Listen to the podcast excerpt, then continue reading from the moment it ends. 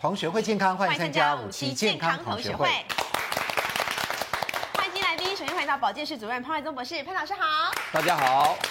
欢迎值班营养师谢宜芳老师，大家好。欢迎我们财经台主播张雅芳阿姐好，大家好。好，欢迎我们值班医师是台中荣总大肠直肠外科主任王辉明医师，大家好。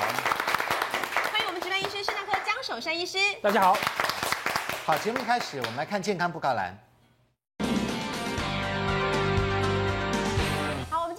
台北演讲签书会来喽，在十一月一号礼拜六的下午一点半，在台北王朝大酒店，潘总老师要告诉大家癌症创新治疗的大突破，欢迎大家免费自由入场哦。对，最近呢，呃，因为这个食安问题以及这个食用油的问题，闹得全国是沸沸扬扬，大家都不晓得能够吃什么东西了。对，怎么办？怎么选？嗯，而且这个油里面呢，因为混了这个一大堆乱七八糟的油，嗯、包括了馊水油，还有越南的馊水油，啊、也都混进去了。谁知道那里面有什么脏东西呢？嗯、那很怕大家就会这个。增加很多致癌的因子，很多风险了。没错，其中之一呢，就包括了大肠癌。嗯、大肠癌那大肠癌呢，已经是国人近年来呢这个六年喽，蝉联了六年的冠军。六年什么东西啊？那个发生率的第一名。对，发生率的第一名。换句话说，呃，癌症始终是我们国民健康之大敌。那么大肠癌呢，又名列前茅。所以你看，这个发生人数还真的是发生率第一名。那跟世界其他各国比较起来呢？西化应该是全球都西化呀？啊、难道我们国家特别严重吗？嗯、真的是，来仔细看一下，诶，跟 OECD 国家比较起来、嗯、，OECD 就是全世界这个已开发的国家经济比较好的国家的一个组织哈。比较起来，一共三十五国比较起来，那我们台湾站在哪里呢？哎呦，高居第四名哎！哇塞，这如果是经济发展多好啊！对呀，或者是我们的薪资排行榜，哎，也不错哈，也很好。可惜都是可惜是大肠癌的排行榜。那再来比较一下很多资料的看看一下，跟亚洲国家这个饮食习惯跟吃的东西再来看的话呢，也会得到非常重要的 data。来看看肉类的供应量，因为这跟大肠癌是有关系的嘛哈。肉类的供应量，你看我们台湾又比韩国要多哦，韩国跟日本，换句话说，我们台湾的吃肉吃的比韩国、日本平均来讲要多。多一些。日本食物通常是比较清淡，确实是哈。来，再来看看这个是油脂的供应量。好，这个刀包当然包括了废油啦、食用油啦、工业用油 等等，各种油，因为我们都吃进去了嘛。你看，台湾又赢过韩国跟日本，所以这三个国家比较起来呢，我们肉类吃的多，对，油脂吃的多，好，因此我们在排名有没有看到 OECD 里面前四名有没有？哎前四名哦。对，所以换句话说，我们这个。诶，肉类跟油脂呢，的确是要摄取量少一点，对健康比较好一点。嗯、那我们想说，哎，没关系，如果我们肉吃的多，我们多运动总可以了吧？哎，是啊把它多消耗一些。对，对很抱歉，排行榜又来了，我们竟然是在跟三十个国家 OECD 这边表示三十个国家的男性、女性比较起来。哎，缺乏运动的比较，我们，运动我们男生竟然是全世界跟 OECD 比较起来第二高不爱运动的，第二名。女生是第一不爱运动的哦，他就是最懒得运动的。对，所以呢，油吃多，对，懒得运动，脂肪吃的多，热量摄取多，又不运动，对，糟了，这真的是糟了。这未来十年、二十年可能会都会显现在我们的国民健康上面。嗯或许我们本来国民健康可能大家都活八十几岁，可能到六七十岁，这些病灶啊全部都跑出来了，慢慢引起其他的相关疾病，再加上收水油这些东西，你看这对影响多大哈？所以换句话说，从这些表，这是我们第一次看到又缺乏运动，油脂又吃得多，所以换句话说，希望我们往中间。迈进了哈，往中间迈进，不要吃这么多的油脂。那么因此呢，造成了什么结果呢？大家仔细看一下，台湾大肠癌的死亡率，我们就是亚洲国家之冠。来，王医师来告诉我们一下哈。那当我们动物性的油脂啊、肉类啊食物吃多的话，诶，这边是说有四种癌症会找上我们哦。我们大家知道，可能会猜得出来会有大肠直肠癌。是。那么没想到乳癌、射护腺癌跟肺腺癌。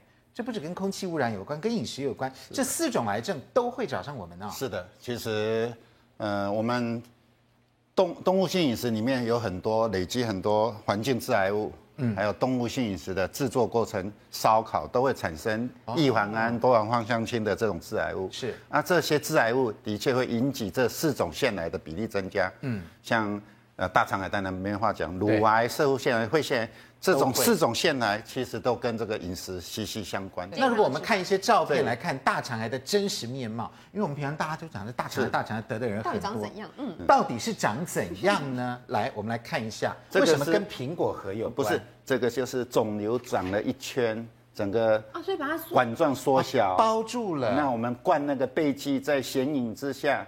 就变成这个样子，中间那个变细窄哦，也就是说，本来我们肠子都应该这么粗，有没有？我们看到这个边边是这样啊，这头尾都是这么粗，对，但这个中间变这么细了，就是变这么细，肿瘤长出来了，哦，肿瘤长出来了，哎，是，它是长在我们肠子外面还是里面？往往内长，哦，往里面长，就变成果核形状，变小。了啊，所以那个钡剂造影就好像缩小，有没有？对，好像果核，就是。英文也叫 Apple Core，对，叫感觉像脖子被勒住了。是，对，没错。所以你想，那如果我们的便便从这边通过去的话，它就被挤得细细的，就被塞住，会有那个绞痛，呃，局部局部疼痛，还有绞痛。便秘的那个现象就会出来，没错。所以这个便便变细，有的时候也是大肠癌大肠癌的征兆，一个征兆之一了哈，可能征兆之一。好，来，我们再来看看实际的影像照片。这个是我们正常的肠道，哎呦，本来都光光滑滑的，就好像我们吃的猪大肠一样，有没有？光光滑滑、白白的，很漂亮。但是看这些哦，这个就是这全部怎么都变成肿瘤这个样子，就都长坏了，对不对？因为这个肿瘤是从黏膜长出来的，所以都先往往里面长。最后会侵犯到肠壁，转移到淋巴腺，最后就远处转移了。这样子是很平常的照片嘛？因为像花椰菜，它已经长就长得就是像就是这个样子，就是这个样子，哦，就是这个。那您平常在第一线哈，都在台中荣总嘛，对不对？是不是？听说您开到，您开过一两千个病例哦，不止了，不止了，超五千例了。哇，每个人的大肠癌都开出来都这样吗？对，那长这么大的肿瘤还没有感觉哦。这个还不算大，还有啊，这个不大。你刚刚比谁？还还有这样子哦，真的像花椰菜这样子。等一下，我们的肠子不是没那么粗吗？有有有有有的长到十公分的才来找医生。有。你的肚子里面有一颗一颗花椰菜啊，就一个大花椰菜，差不多一个苹果那么大。真的，有你想想看多严重。长那么大的话，都是在第三四期了，第几期了？大概都晚期了啦。哦，都已经晚期了哈。所以当然这个照片是放大的。那通常呃几公分以上我们要注意的。这个大小跟愈后还不大直接有关系，嗯，主要是穿透的程度，往里面长没关系，最怕穿到外面来了。穿到肠膜外面来了，肠膜的外面。还有淋巴腺转移，这个比较其他器官去了，这样大小还不的女儿这样。子，它又转移到淋巴腺，对，听说是本来就从二期马上就变三期了，转移到淋巴腺是三期就三期，一定要化疗。好，我们这边准备了真的这个啊大肠癌增生的这个影片，究竟怎么发生的？我们请这个主任来跟我们一起讲解一下，好不好？嗯，肿瘤一般。就是树木的增生，正常的细胞，这是细胞，哎，正常的细胞它会分裂。这一颗一颗的是什么？这个就是我们的正常的大肠癌黏膜细胞。哦，这是细胞。然后它分裂不会无无穷尽的大肠细胞。是的，嗯，它六天分裂一次，大概五十次自动会凋零死亡。哦，那肿瘤它就是有一个机制，它不会凋零死亡，就它没凋零，哦，就长大乱七八糟。刚开始的数目增加二四六这样增加，可是增加的时候它需要营养分来让它变成。分裂，好可怕！所以大约长到零点二公分就会停住了，停住啊！它因为没有营养，这时候它假如要进一步长下去，它一定要获取营养。对，这个时候它会肿瘤会分泌一种血管增生因子，来刺激人体的微血管细胞，沿着讯号来源，那微血微血管细胞增生就变成新血管。接在血血管就新生新生进去。讲白一点就是说，这个肿瘤要活下去。会从我们的人体接瓦斯、接自来水、接电，这个就是接瓦斯、接自来水、接电。然后这个血管长进长进去以后，它才能继续长。对，肿瘤就得到营养，如鱼得水。长到相当大的时候，这个肿瘤肿瘤细胞就会沿着这个新生血管跑出去。像现在紫色的就是肿瘤细胞，然后橘色的是血管。那跑出去的时候，这个肿瘤细胞大部分去了。大部分会被我们的免疫系统侦测到消灭，对，那就随着时间，有一天你的免疫系统不足以消灭这些肿瘤细胞的时候，它就成功了，它就移民成功，活下去了，它就会像大肠癌，很容易跑到肝脏，啊。就肝转移到肝脏。对，哦哦，肠癌很容易，就是整个这个过程。不过这个过程其实要很久，从肿瘤开始增生到转移，至少十二年。十二年，十二年，要十二年。但是我们都没有感觉吗？不能在前面先就把它挡掉吗？是啊，那你要做检查呀，做保养身体啊，或者免疫系统要好啊。对，免疫系统要好。对，所以整个牵涉到很多，嗯，大概过，所以过程，所以我们大肠实际的这个里面的细胞像一颗一颗一颗小球这样子。这个是正常的分裂是 OK 的，然后一段时间它就正常。我们的分裂有机制，不可能无限分裂。对，它大概五十代自己那个，因为每次分裂那个 DNA 就短短短嘿，就会五十代就死了，自动。所以我们现在，比如说像我们现在站在这里，我们的大肠细胞就都在分裂啊，六天都在长新的，对，六六天分裂一次，就是头发那些一样，对不对？很快啊，大周期这样子，跟皮肤一样啊，皮肤也分裂很快哦。嗯嗯，我们大肠的黏膜六天一次，六天一次。所以啊，我们看到那个呃大肠癌的那个细胞，跟他们跟我们一般的细胞是不一样的，所以我们去做大肠镜应该是可以看得出来。大一点，差不多零点二左右，左右才看得到，对不对？零点二的时候，两米多久了？多久？长到零点二，应该至少有一年吧。啊，长到零点二就一年了，至少有一年了哈。所以大家千万小心。所以各方面呢，我们就要保养的好，对不对？当然，很多东西不能吃的就不要进去。对，哪两样东西是我们列出来认为可能跟大肠癌、致癌是有关系的呢？第一个是加工肉品，哎，这很多哎。对呀。然后你看林林总总，火腿、香肠、哎，肉松、肉干、牛肉干。还有挂在这里的这个金华火腿，对，哎，金华火腿是很好吃的，但是金华火腿被我们比喻为叫做猪的木乃伊。对啊，因为它永远不会烂掉嘛。对哈，对它永远，所以它真的跟木乃伊有点像。为什么这些会致癌呢？一个问题，我们当初为了抑制肉毒杆菌，是还有其他细菌，我们通常在这个加工肉品，不管香肠或者是火腿，我们加了很多的硝酸盐。嗯，硝酸盐之后，当然。它美其名叫做保色剂啊，事实上它有抑制细菌的能力，因为它对基因等等有毒性，所以它有抑制细菌的能力。那这样就可以放很久，对不对？所以你火腿那边吊在那边一两年、两三年就被吊着。可是问题是说，有时候碰到肠道菌，或者是你吃进去的什么优酪乳里面的细菌，它可以把这个硝酸盐跟我们的蛋白质的氨结合在一起，哦，变成一个很强的致癌物，叫做。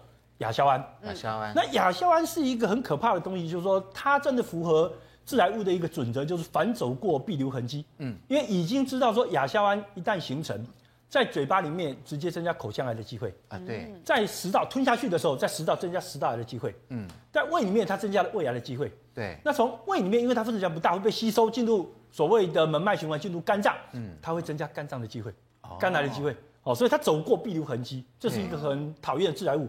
而且它的致癌性有非常普遍，因为它动物实验里面大概有三十九种动物都会致癌啊，所以它不是只有单对单一一个动物有毒性，它是广泛性的基因毒性。可是香肠这些东西粉红色的，然后切起来一片一片的，很好看又很可爱又很好吃哎，那没想到它带这个致癌物哦。对，所以就是说香肠还有这种火腿的吃法哈，你大概要讲究了。怎么办？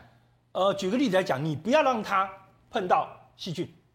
对不对？那怎么？所以你不要跟优酪乳那些东西一起吃哦。这是一种做法。香肠不要配优酪乳。对，所以我们早餐有时候三明治是有火腿的啊。对，你要小心，不要配优酪乳，不要买优酪乳或者养乐多。对，一起吃。嗯嗯。那第二个东西，你如果真的要吃含硝酸盐的东西，那你要阻断它变成亚硝胺这个路上。对。这个路径要阻断它，其实有很多东西被报告有帮忙，包括大蒜素来自于蒜头，对不对？包括维生素 C 来自于你的绿茶。嗯。哦，来自于你的芭乐哦，这些水果，哦，这些东西都可以有效的阻碍这个反应的发生，降低这个整体的致癌的机会。是是，不然的话，这个传统美食不吃，大家可能就感觉对不？实在是有一点，人生就觉得很没趣的，现在已经被油搞得不知道怎么活下去。对呀，连这个不能吃，这些有时候好像觉得 那怎么办呢？不为过，对所以就是呃少吃，对，偶尔尝尝。哎，啊，要吃的时候要吃它的抑制硝呃亚硝酸。胺产生的这些物质，绿茶、芭乐等等，对，好，那你说，哎，真的全部都有吗？没错，这个是市售的一个猪肉干，一个牛肉干，我们来看一下哈，哎，这个是猪肉干，哎，确实有哦，这个保色剂、食用盐、亚硝酸钠、碳酸钠有没有？哈，亚硝酸钠就在这里了。好，那它另外还有什么呢？红色的七号色素，换句话说，哎呦，这看起来红红的，是。色素。是是色素，不是它肉本身的样子。哎，另外我们还发现一个很奇怪的色素哦，叫做这个婀娜多，婀娜多色素，哇婀娜听起来多感觉上姿那个婀娜多 这是什么新的色素啊？婀娜多色素哈，还有胭脂红色素。哎呦。胭脂红就是虫嘛，啊，对对对这是虫嘛，胭脂虫。挤出来的是虫的色素挤在这里哦。所以。我们吃下去不少乱七八糟的东西，嗯好拒绝拒绝婀娜多色素。好，来这边是牛肉干，牛肉干你看最后两个也是亚硝酸钠跟硝酸钾。换句话说，哎，还真的都有这些保色剂存在，要不然没有办法弄那么漂亮。对，一个是漂亮，第二第二个是问题是你要注意看看这个东西，这个包装哦，大部分都是所谓的抽真空。对，那你抽真空就很容易长厌氧菌。那肉毒杆菌是厌氧菌，啊对哈，呃，氧气对肉毒杆菌菌有毒素，所以你把它抽真空刚好适合它生长。适合它。对，所以一般来讲，加工的厂商，如果你不加亚硝酸盐，他时常不敢跟你去做。像我们公司要求，曾经为了德国火腿的事情跟加工厂起争执，就这样。我们要求说，那你德国火腿你给我做做成很难看的颜色没关系，你不准给我加亚硝酸盐。哦他说那不行，那万一我们这个东西给你卖出去，结果呢，吃了肉毒杆菌中毒算我的，他不要。对哦，了解。对。然后它保存期限都是一百八十天，换句话说，半年了，对。这些都可以摆半年了哈，不会坏王医师不会坏，嗯，是。那其实我最年轻的病人，哎，十四岁好小。就死就死亡了，大肠癌。其实父母都正常，姐姐也正常，结果是长期吃这种，肉干，哎，香肠。香肠，香肠为什么吃香肠？啊是他们家门口有香肠，不是学校旁边不是有那个？哦，对，然后每天带着一根就走学校路回门口家，对，打香肠的，打香肠香肠的，天天吃啊，天天吃，然后十天天四岁吃一根。就死了，才十四岁就我我最年轻的病人十四岁。哇，所以其实你看，说真的要吃香肠，还有另外几个做法啦。第一个哈、香肠如果你先去，不是你先去蒸过，嗯，再来稍微烤一下，哦就好了，就会降低亚硝胺的合成的量。不要生的在那边烤，对，不要从生的烤起，尤其不要从冷冻的烤起。那个小仓香肠摊通常都是生的烤起，对，因为它也没有功夫搞一个没有没微波炉在那边搞。先先先蒸对好，，所以在家里自己就可以想啊，如果你很多人，我知道很多人不喜欢蒸的时间很慢，对不对？对微波也有帮忙。哦你其实先微波一下，再来烤，嗯你也不需要烤那么久，烤那么多的火力，没错那也不会形成那么多亚硝胺。好，在这个加工肉品当中呢，哎，有一个照片，大家仔细看一下，哎哎，怎么肉松也列在这里面？肉松是烧烤吗？肉松我们好像每一天几乎都有在吃，哎，早餐的三明治里面都有肉松，对肉松难道也是大肠癌的致癌因子之一吗？广告回来之后，我们来讨论。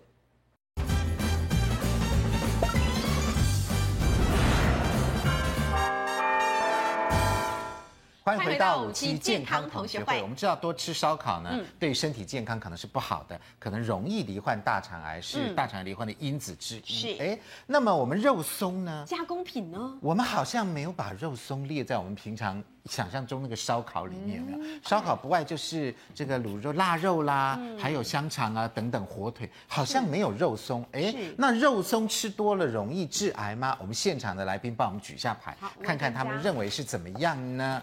好，不一定，不一定，不一定，圈，哎，不一定，哎，这个王医师，你认为是圈的，为什么？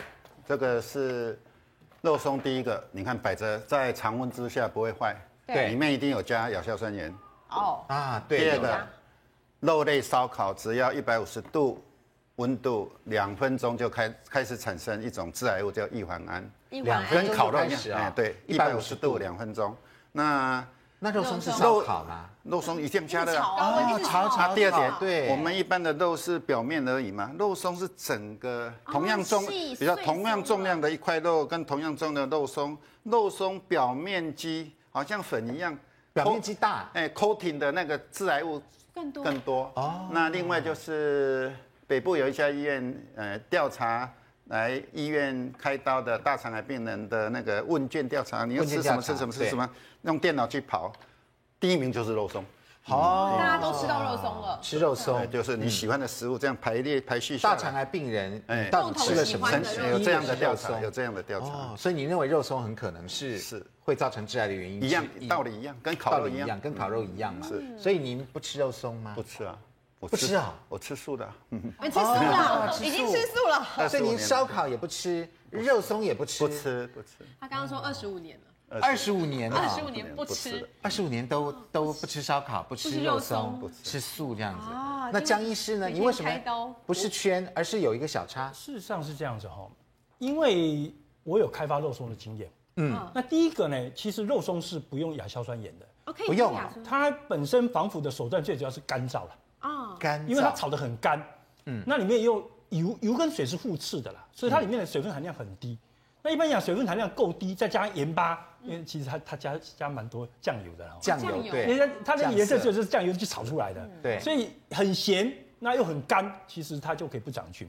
啊，那其实王主任担心的事情，我也担心过，就是说异环胺会不会像烤肉一样产生？嗯，那结果我自己测了一次没测到，我还以为说，哎，那我是不是委托的检验室有有有困难哈？就是说他操作有问题。没有一环安呢？结果你知道吗？后来我查了一下哈，阳明大学我的一个学弟，嗯，在他硕士班论文里面有对这一点做出理清。为什么？他的假设也就是说啊，这个肉。然后用高温去炒它，会产生异环胺。嗯，那他就做了一些 DNA 断裂的研究，用萨摩雷纳，就是所谓的沙门氏菌来去做研究。就他分离纯化里面的这个产生问题的成分，发现哇，没有异环胺。哦，而且很有趣的是产生什么，你知道吗？产生什么？产生对苯甲酸啊。苯甲酸？那这个是对苯二甲酸。对苯二甲酸是什么？DHP 类的东西的。哦，所以代表什么？你知道吗？是塑胶类的。对，但其实哈。这个东西哦，很容易在你的，因为它有油，对，它有油，很多你看到很多罐子哦，装了一个塑胶袋，对，对呀，是啊，比如说我们像买散装就在塑胶袋里面，你要小心。我认为它就是被这个污染，所以它弄到 DEHP 塑胶塑胶的东西，塑化剂。放冷放冷的时候再把它装进去呢？我跟你讲的哈，冷跟热只是程度上还有速度上快慢的问题。对，你如果让油一直接着它，油就会把。DHP 类似这种东西出来，而且当初测出来有三种所谓的邻苯二甲酸酯类，总共测了三种，三种塑化剂。哎啊，反正他没有发现所谓的异环胺这个问题。反而是那后来我去了解一下，对，不，我还我还不，因为所谓的邻苯二甲酸酯，它本身不是致癌物，不过它是一个环境荷尔蒙，对，哦，所以它也是不好的东西。那我只是提说哦，当初我在了解说，哎，为什么理论上应该产生异环胺，为什么不产生异环胺？后来我才去了解，就是说跟我们契作那个工厂，我去跟他谈这个事情。我说你怎么控制不产生异环胺？其实它最重要的问问题是在温度了。温度，你不要拉太高的温度。他说哦，炒肉松要把肉炒到松，其实快没有用，因为你快会把它弄焦。对，你知道吗？你温度拉高，纤维一细哈，那个肉的纤维一细，温度一拉高，一下就焦掉，黑了，对，一下焦掉。所以它反而不敢用高温。哦。哦，所以它是算是中温，对，它用中低温的温度，然后要炒很久，嗯，然后再让它水分不见了，然后变成所谓肉酥或者肉松。那这个时候去测，哎，我测跟那个我那个学弟在阳明大学的硕士论文，那是后来他是那个张胜奇教授指导的嘛，了解。哦，所以他做这方面做做异环胺，他也做很多这方面的研究，所以看不到有异环胺的问题。哎，潘老师，你的看法呢？呃，我一个圈一个叉嘛，对不对？对。那圈的原因就是说呢，基本上我认为像这种红肉类的哈，嗯、然后它又是用这种所谓的烧烤方式，然后再加上加工，对。所以我基本上认为应该要听王辉明主任的话，要少吃，少吃。所以我以前早餐有时候配稀饭，有时候会吃，现在不敢了。真的、啊？对，现在现在是以严禁家里面买啊，严禁家里面。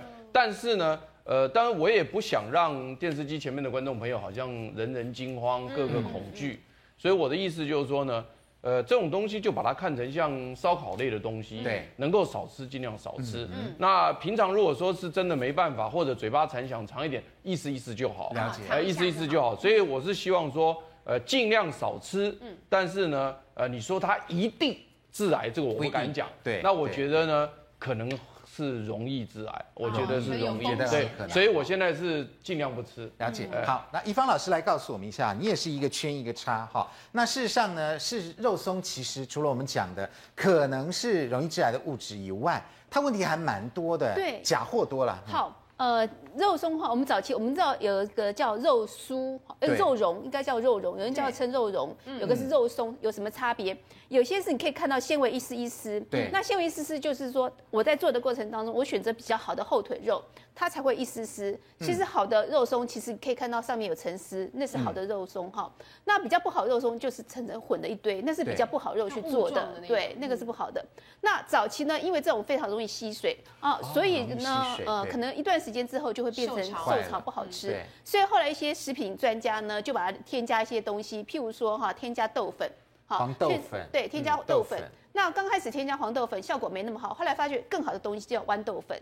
哦，豌豆粉让它有酥的感觉，哦、所以呃，我们可以说它是骗人的，那也可以说是食品加工业的一个秘密。好，两个都有，对，各有各的说法。所以换句话说，我们现在吃的肉松很可能成分都有豌豆粉对黄豆粉加在里面，对，只是加多加少。那基本上有些东西你真的颜色完全输在那边看不到纤维的话，最好不要买。为什么？那一定豆粉加很多，半就是比较劣质的肉。那基本上你要选择就是意思是比较好的。那现在反过来说，豆粉是。呃，是呃，豆粉多的话，那是不是致癌物也就少一点？哦，我觉得不见得，因为其实我一直觉得它在高温烧烤过程当中，最主要我们这个肉一定会加什么？里面可能里面有一些呃鸡肉的鸡蛋白哈，那里面有那个呃 creatine 肌酐酸哈，那因为你加过程当中一定加糖，对，这两个加在一起一定会有反应，嗯，嘿，所以一定会有问题，因为加。在炒肉生过过程当中，一定加很多的糖，酱油也是，所以这两个加在一起，我们不知道会产生什么反应。或许不是刚才江医师说说的那些东西，可能会有其他东西。别的东西。基本上，我觉得这种东西，呃，它的营养价值其实没有。对小孩子健康其实没有，对，还是少吃为妙。好，那我们更怕的当然是因为我们看不到它肉本来的样子，可能是不好的肉或不好的鱼肉去做的嘛，哈，那就更糟糕了。好，那我们要怎么样鉴别知道我们这个肉松里面它的纯度是如何呢？是有方法的，可以用碘酒来测。好，来江医师来跟我们一起来做哈。那它最主要的原理究竟是什么呢？可以用这个碘酒。做爸说碳导混，对不对？对，那。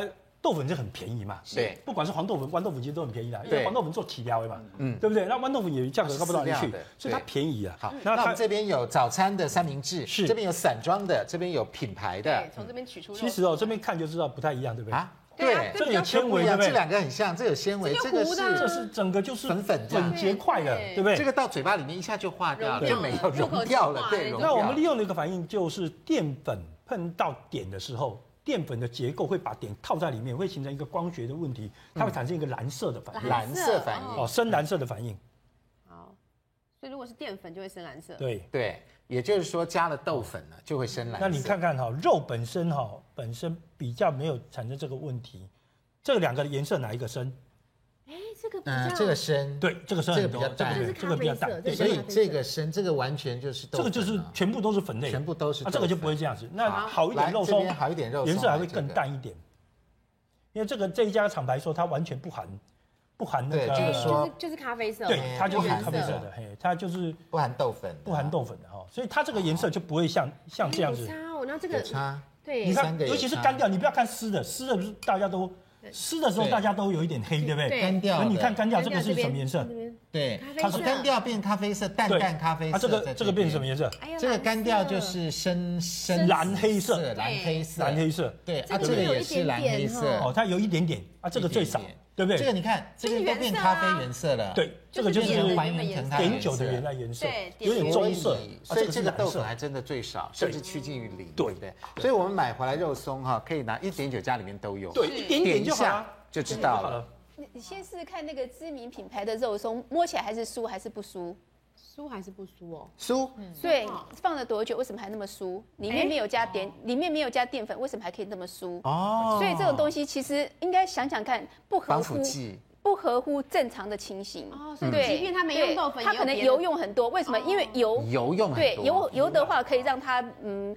保保持酥的的时间更久，所以是不是更对水进不去？现在肉松是越来越酥，而且保保存很久都还是酥。所以那个油，我们从这次食品食安的问题，我们知道这有可能是另外一个很奇怪的东西哈。对。所以我觉得，嗯，可以放很久的肉松还是要慎重一下。你真的要吃肉松，一定要买市场人家现炒那种哈，会比较安全一点。好，所以我们吃肉松的时候还是要慎重为妙哈，免得得到大肠癌了。对。那另外呢，红肉也是得大肠癌的这个致癌因子之一。那红肉究竟要怎么样避免呢？哎，王辉明医师呢有发明一个叫做黑五类食物。究竟什么是黑五类食物呢？广告回来就告诉你。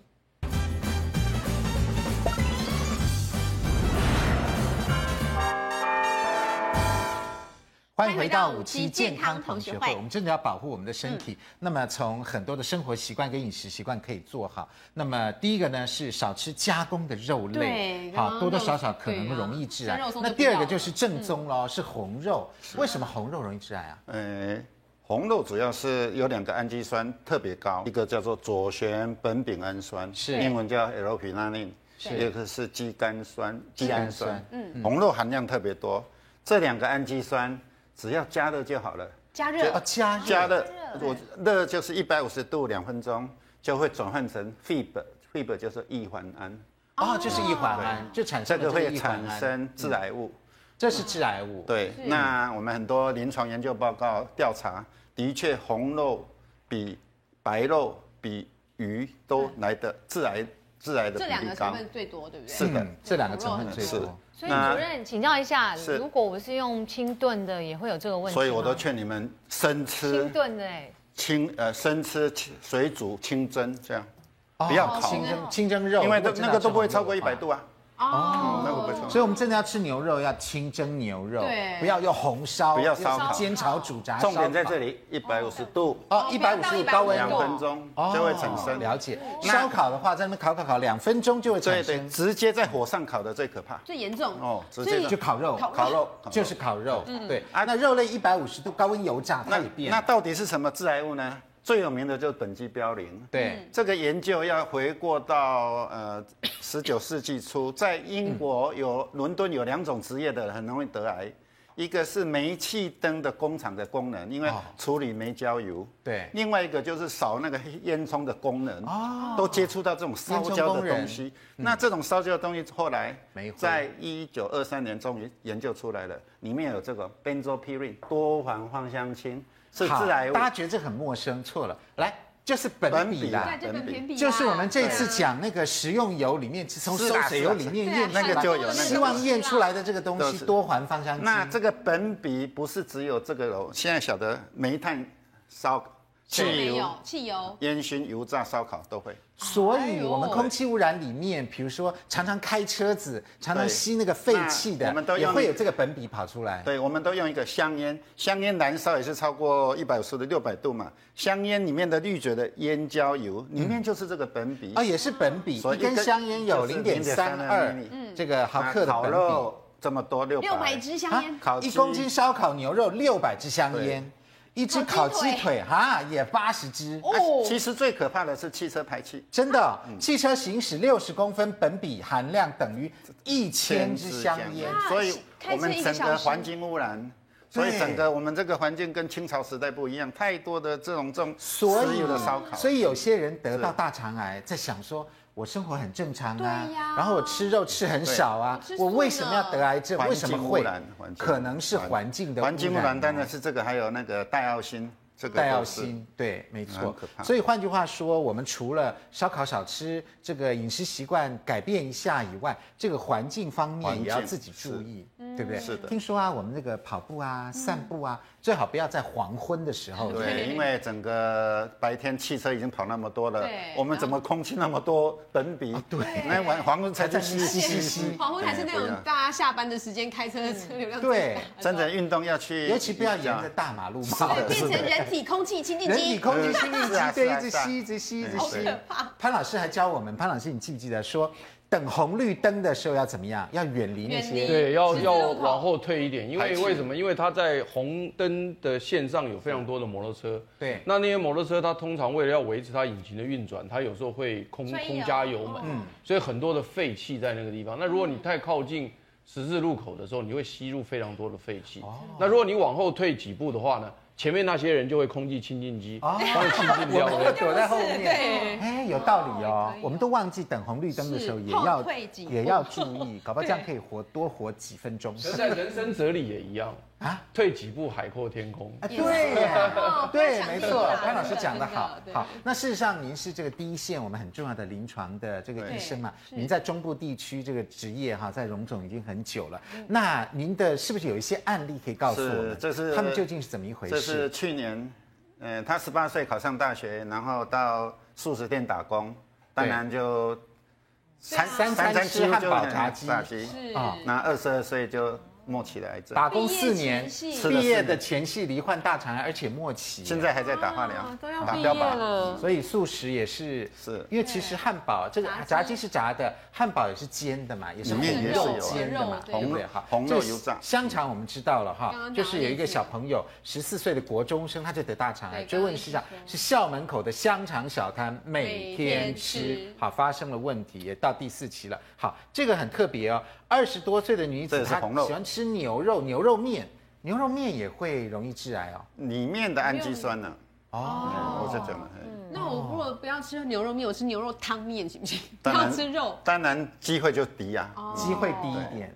或者是因为牛肉面有红烧跟清炖嘛，对，可能尽尽量选择清炖。好，来，这个人呢，他也没有家族遗传的病史，婚前健康检查的时候发现大肠癌第二期，这是吃牛肉面。好，接下来一个个案呢是三十八岁家庭主妇，平常都吃重口味，这是一个重点。还有长期将剩菜重复加热来吃，也发现大肠有里面有四个息肉，后来确认是大肠癌。吃剩菜重复吃也不行啊。大概是重复加的这个过程，重复加热。我刚刚跟温度很有关呢，温度嘛，一百五十度以上，重重复加热，所以不要一直炖一直烧，或者是嗯，跟细菌有关的，因为你的蔬菜里面哦，因为我们台湾也知道，在培植蔬菜的时候用很多氮肥，嗯。嗯，那氮肥因为我们都早上采收，所以亚硝酸盐就很高，嗯，那硝酸盐放在盘子里面去，经过细菌，因为你用过嘛，那菜有口水等等，那里面就充满了细菌。哦，那这个细菌就会逐渐把硝酸盐转成亚硝酸盐这种比较毒的。没错，有可能。现在已经知道，我们的确肠道菌相，肠道菌相，肠癌的病人的肠道菌相跟正常人不一样。哦，那今年大概呃对对对，六月的一边西班牙的医生已经做出来了。那我本人现在也要做这个研究，是比较正常人的肠道菌相跟大肠癌病人肠道菌相。应该是不一样，所以我们吃一些益生菌可能是一个方法，对，有帮助了，改变它菌相。对，当然那是另外一个课题哈。我们谢谢这个王医师。那这个呃，怡芳老师来告诉我们，事实上我们知道烧烤要远离，还有红肉要远离，对不对？加工肉品要远离。事实上呢，还有一大这个致癌因子叫做反式脂肪，哈，反式脂肪。比饱和脂肪还更可怕，为什么？我们知道油很可怕，反式脂肪其实是造成我们癌症的很大的元凶哈。那大家可能很多人认为说啊，我今天不吃肉，我吃素应该没什么问题。可是吃素人有因另外有一个很大的隐忧，就是它的油通常都反式脂肪的比例会比较高。很多小女生呢认为是说我不吃肉，好，我应该很健康。对。可是很多小女生喜欢吃蛋糕，尤其有些人说我吃素。那素的话呢，通常油的话呢，一一般来说，有些不用奶油的话，会用一些所谓氢化油。那氢化油其实反式脂肪含量更高。氢化油也是植物油。对，植物油。可是目前上不管不目前哈，可能市面上目呃有很多糕饼类。你用真的天然发酵奶油，其实店家很少，为什么？因为很贵。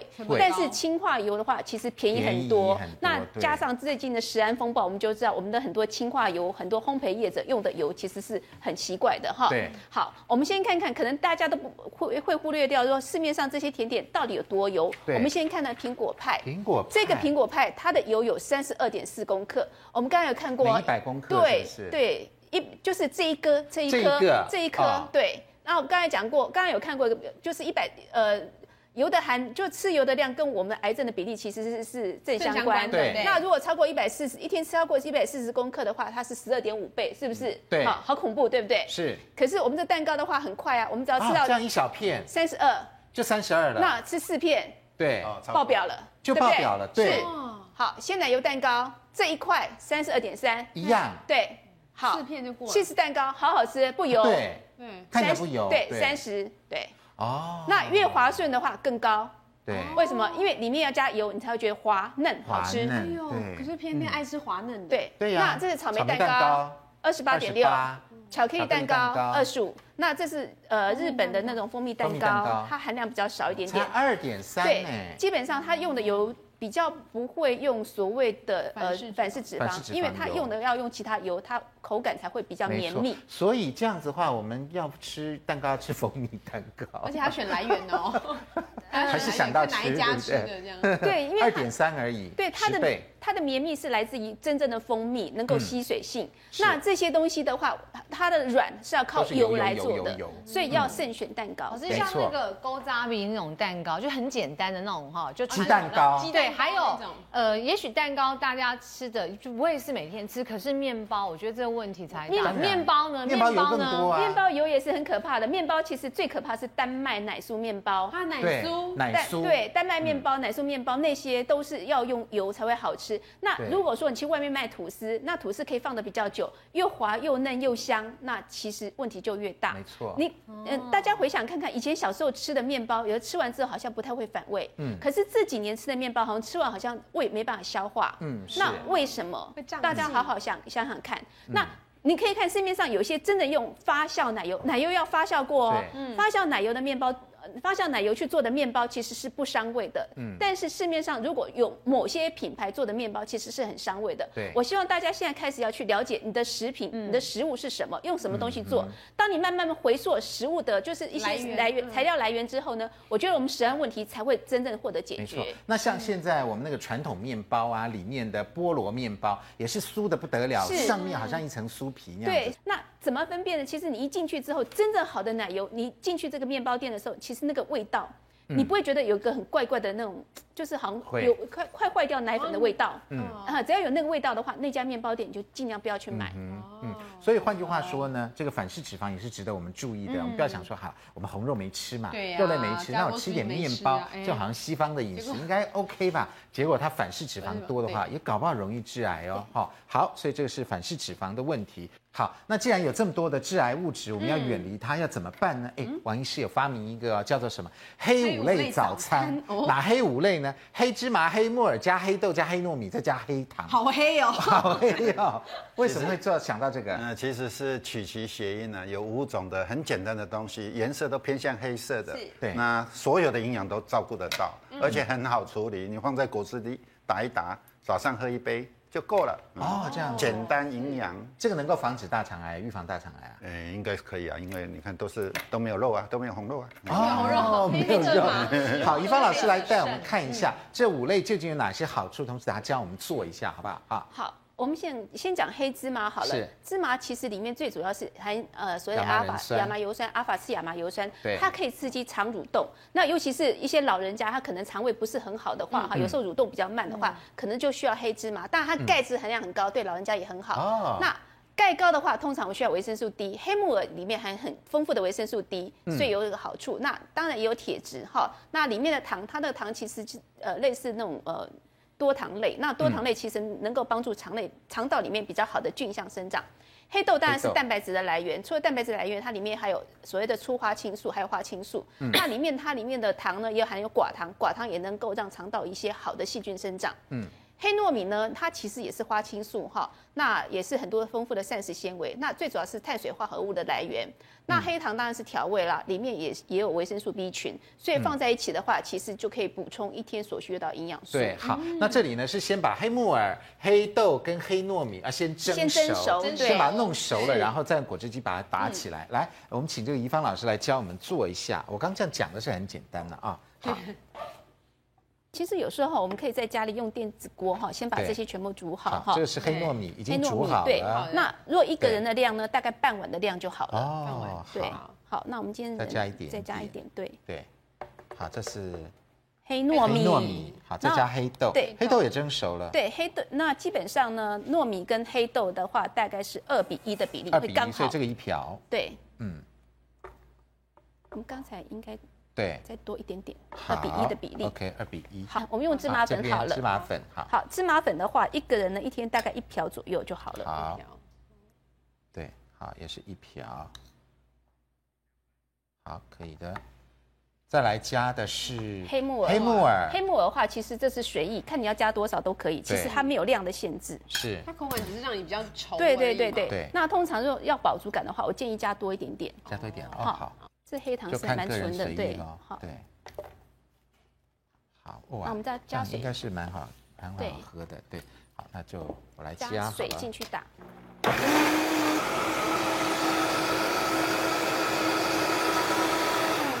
好啊，现在打好了，所以哇，这个颜色是很漂亮的，果然是黑黑的，对不对？好，我们这已经预先 打好了一杯了。好，在这边加起来。好，那这个大家桌上也有这个黑木耳汁嘛？哈，可以看一下。嗯嗯，好，来大家喝一下。潘老师，你要不要喝一下？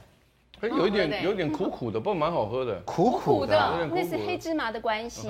对，那这对芝麻关系，我喝起来没有苦的味道，哎，潘老师香的味道。你那杯是特别帮你做的，黑糖加的多。真的吗？嗯，好。那怡芳老师，像这个黑五类呢，感觉上都是蛮健康的东西。是是。呃，我们还有什么别的做法可以做？好，那王医师是甜呃是甜的，对不对？我就想一个呃为吃素人做一个咸的。咸的咸的怎么做呢？好，我里面的材料呢？好，里面有姜丝哈，我先把姜丝炒过，然后把黑木耳哈，把切成丝也炒过哈，然后呢再把香菇也把它切成丝炒过。那我里面呢最主要是我加豆芽，因为豆芽跟黑豆呃不太一样，就是说有些人会胀气的话呢，可能豆芽会好一点点哈。那我把三样东西呢全部加点酱油，全部炒好。好，就变这样子，而且很香，你知道吗？对，很香，对不对？这叫如意黑五类对拌饭，还可以跟饭拌在一起。那接下来呢，我怎么办呢？我就把我的糯米呢，对，刚刚做的嘛，黑糯米，好，把它拌在一起，拿来拌一下，对，把它拌在一起。哦，好健康哦。对啊，而且看起来就很好吃哎。对，应该是很好吃。因为我一直闻到那个香气，一放就炒的好香哦。嗯，好，这样就拌好了。对，好，那我们可以再加点黑豆，黑豆也可以，对，增增加一点蛋白质，对对。那要拌什么香？这样拌起来一定好吃的嘛？是要拌什么？他刚刚炒的时候有炒酱油，有炒有放点酱油，放一下酱油炒一下。不是啊，对，现在不要放太多油了。对，没错。好，这样就拌好了。所以这个是另外一个这个可以介绍的。摆盘一下吗？哦，我我想说让大家增加点香气哈。这江医师的排毒食物，我们也放排毒食物香菜，对，香菜把它加进去。对，加一点香菜会更棒。好，我们加一点就好了。我们再把它放进去。好，再撒进去。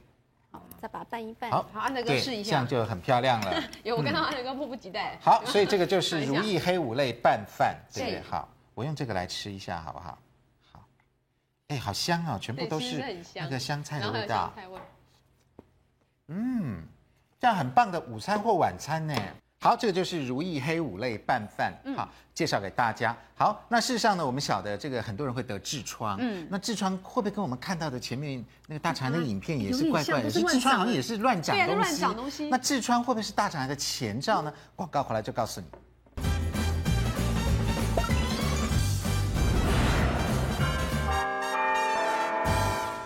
欢迎回到五期健康同学会，来问王医师，这个痔疮会不会增加罹患大肠癌的机会？不会，痔疮跟不会啊，跟肠癌毫无关系。为什么？痔疮其实是我们作息跟饮食出了问题。哦，其实是肝脏解毒功能代偿不好，常常痔疮发作之前都是熬夜啦，或者睡眠不好。哎，我解释给你听，就是我们从嘴巴到肛门这个肠的肠胃道的血液都经由肝脏解毒，对，那解毒。耗掉很多肝糖的那个代谢，嗯、那肝主要是肝糖代谢的回回那个补充，从葡萄糖补充的那个时间是晚上十一点到清晨三点。嗯，这个时候假如熬夜一两天没关系，长期都都那个作息不对的话，肝糖的补充会下降，嗯，解毒功能会下降，嗯，结果到一个程度，除了痔疮以外，其实那个整个回缩到周边是口干舌燥，对，然后。肝脏的迷走神经传上去，人是不知道，可是对应到颈椎，肝脏的不舒服是后边这个会酸，对，哎，那再来肚子的血液解毒部分会膨胀铺满感，对，还有一个感觉就是痔疮会发作，肿痛流血，很多人不了解痔疮的症状其实是肝脏来的，是肝。假如你饮食又吃到很燥热的东西，哦，啊，那个就会加重起来。